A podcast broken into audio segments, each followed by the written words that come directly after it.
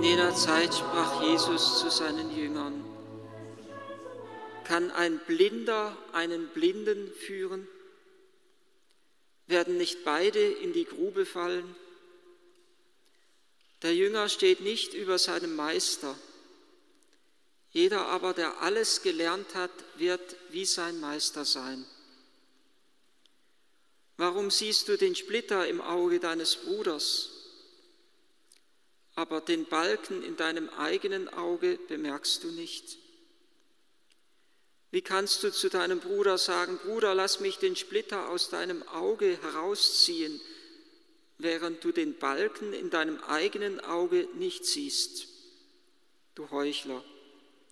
Zieh zuerst den Balken aus deinem Auge, dann kannst du versuchen, den Splitter aus dem Auge deines Bruders herauszuziehen. Es gibt keinen guten Baum, der schlechte Früchte hervorbringt, noch einen schlechten Baum, der gute Früchte hervorbringt. Jeden Baum erkennt man an seinen Früchten. Von den Disteln pflückt man keine Feigen und vom Dornstrauch erntet man keine Trauben. Ein guter Mensch bringt Gutes hervor, weil in seinem Herzen Gutes ist. Ein böser Mensch bringt Böses hervor, weil in seinem Herzen Böses ist. Wovon das Herz voll ist, davon spricht der Mund. Jeder, der alles gelernt hat, sagt Jesus, wird wie sein Meister sein. Wenn wir lernen hören, so geht es mir zumindest, denke ich an die Schule und dann wird es für mich ein wenig unangenehm, weil ich nicht gerne in die Schule gegangen bin. Und es ist natürlich ein anderes Lernen gemeint, als einfach etwas, was wir auswendig lernen wo man uns abfragen kann. Ja, dieses Wort, jeder, der alles gelernt hat, wird, wird sein Meister sein, könnte man auch etwas wörtlicher übersetzen, mit, indem man übersetzt, jeder, der zugerüstet ist, wird wie sein Meister sein.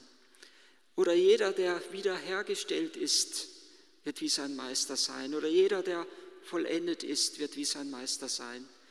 Jesus möchte uns mit seinem Wort, mit seinem Evangelium und mit seinem ganzen Leben zurüsten. Er möchte uns wiederherstellen. Darum geht es in der Bergpredigt oder in der Feldrede nach Lukas, um die Wiederherstellung des Menschen nach dem Bilde Christi. Oder wie, es eben, wie wir es eben in der zweiten Lesung gehört haben, dass der Tod im Sieg verschlungen ist, dass der alte Mensch, der noch von der Sünde geprägt ist, hineinverwandelt wird in den neuen Menschen in Christus oder wie es ebenso Paulus gesagt hat, dass das Vergängliche mit Unvergänglichkeit und das Sterbliche mit Unsterblichkeit bekleidet wird. Wir sollen bekleidet werden mit der Herrlichkeit des Herrn. Das ist es, was wir bei der Taufe empfangen haben. Und das ist es, was sich im Laufe unseres Lebens immer mehr entfalten, wachsen und entfalten soll, dass die Taufherrlichkeit, die wir bei der Taufe empfangen haben, die Christusherrlichkeit, die wir bei der Taufe empfangen haben, sich immer mehr verwirklichen kann in unserem Leben. Es ist die Herrlichkeit, wie es der heilige Johannes im Beginn seines Evangeliums sagt, des einzigen Sohnes vom Vater voll Gnade und Wahrheit. Genau diese Herrlichkeit, die in Christus in dieser Welt aufgeleuchtet ist, die soll auch im Christen gegenwärtig und im Christen da sein. Wir sollen zur Christus Herrlichkeit gelangen und nur wenn wir in der Christus Herrlichkeit stehen, können wir andere mitnehmen auf diesem Weg zur Heiligkeit und auf dem Weg des Friedens. Es ist uns Christen nicht verboten, über Dinge zu urteilen, wir müssen ein Urteil fällen über Situationen, was gut und was schlecht, was wahr und was falsch ist. Das Urteil wird von uns verlangt.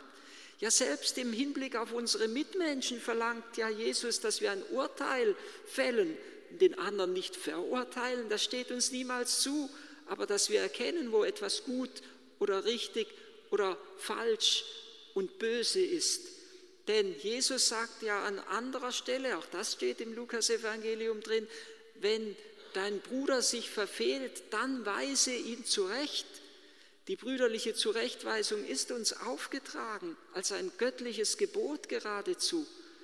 Wir können den anderen nicht in die Irre gehen lassen. Der heilige Augustinus hat es in seine Regel, seine sehr kurze Regel extra aufgenommen und ein ganzes Kapitel über die brüderliche Zurechtweisung geschrieben.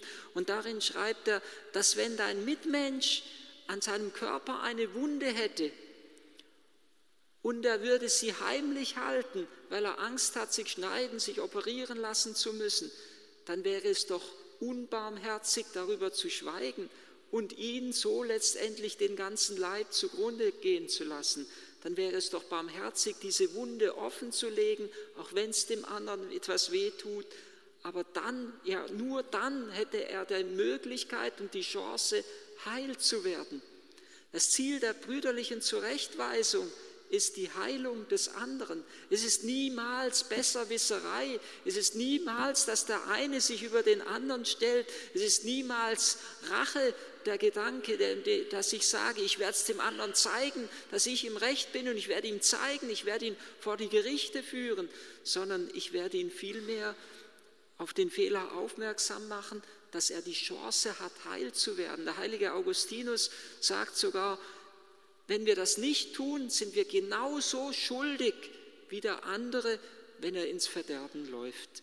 Und wenn wir ihn nicht darauf aufmerksam gemacht haben, sind wir genauso schuldig dass er ins Verderben geht. Und wenn Jesus dieses Wort vom Splitter und vom Balken sagt, dann will er damit uns nicht daran hindern, den anderen auf einen Fehler aufmerksam zu machen.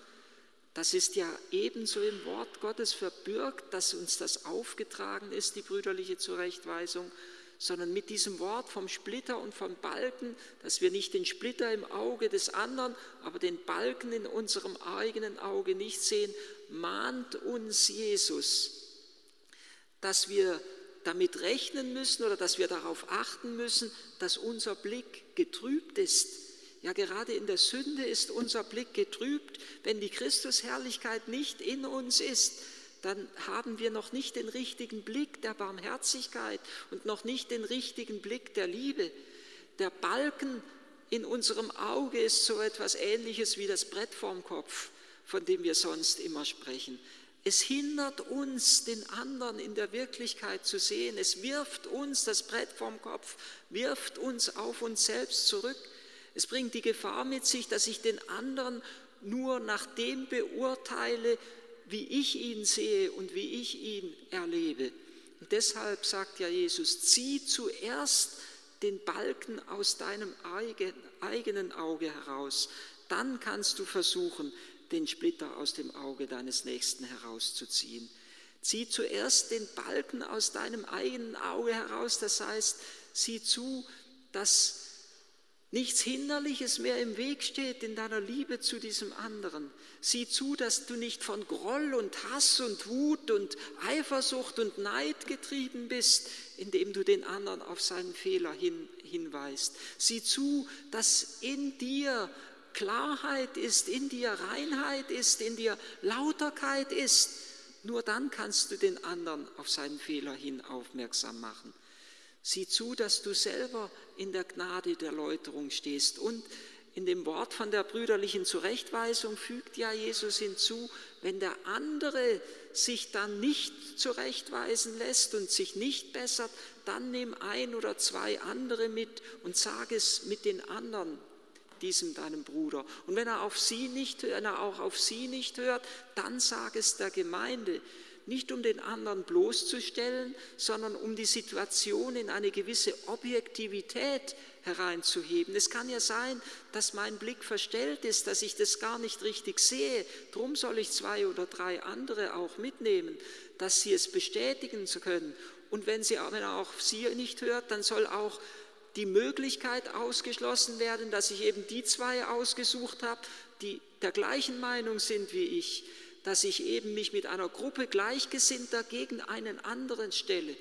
Auch das soll nicht sein, sondern es soll möglichst die Zurechtweisung eine, auf eine objektive Ebene gehört, ge, ge, gehoben werden. Und wenn der andere dann auch auf die Gemeinde nicht hört, dann sagt Jesus dann strenge Wort, dann sei er für dich wie ein Heide oder wie ein Zöllner. Dann sei er für dich wie einer, der geradezu sich ins Außerhalb gestellt hat mit seinem Tun. Und dann ist er nicht mehr in der Einheit und dann ist er nicht mehr in der Wahrheit und nicht mehr in der Liebe. Die brüderliche Zurechtweisung ist uns geradezu aufgetragen, aber wir können sie nur vollziehen, wir können sie nur tun am anderen, wenn wir uns selber unserer eigenen Schwachheit bewusst sind, wenn wir selber versuchen, unser Leben immer wieder durchlichten zu lassen vom Herrn. Und der Splitter im Auge des anderen, auch das muss uns bewusst sein, kommt ja von einem Balken. Der Splitter ist ja ein Teil eines Balkens, ein ganz, ganz kleiner Teil. Ich muss mir auch bewusst sein, dass ich durch meine Sünde, die ich habe, andere zur Sünde verleite, andere mit hineinziehe in die Dunkelheit, in die Nacht, da wo Ungutes von mir ausgeht, da bin ich immer in der Gefahr, dass ich auch andere irgendwie in dieses Ungute mit hineinnehme. Und zuletzt muss ich mir schließlich bewusst sein, dass Jesus diesen Balken von meinem Auge weggetragen hat am Holze des Kreuzes dass ich die Gnade der Erlösung empfangen habe und dass ich auch fortwährend, auch wenn ich getauft bin, immer noch der Erlösung bedürftig bin. Nur wenn ich weiß, dass auch ich Gottes Barmherzigkeit brauche, kann ich mit anderen barmherzig sein. Nur wenn ich mir meiner eigenen Schuld bewusst bin, dann kann ich, kann ich barmherzig sein mit dem, wo der andere irgendeinen Fehler hat. Vielleicht ist gerade deshalb, das denke ich manchmal, so viel Härte, so viel Unbarmherzigkeit auch in unserer Welt, weil die Menschen sich ihrer eigenen Schuld nicht mehr bewusst sind. Wenn ich mir meiner Schuld nicht bewusst bin, dann kann ich leicht auf den anderen einschlagen und ihn verurteilen. Aber Jesus mahnt uns hier mit dem Bild vom Splitter und vom Balken, dass ich eben zunächst die eigene Schuld wahrnehme und mich von Jesus erlösen lasse. Nur als Erlöster kann ich erlösend wirken auf, unsere, auf meine Mitmenschen.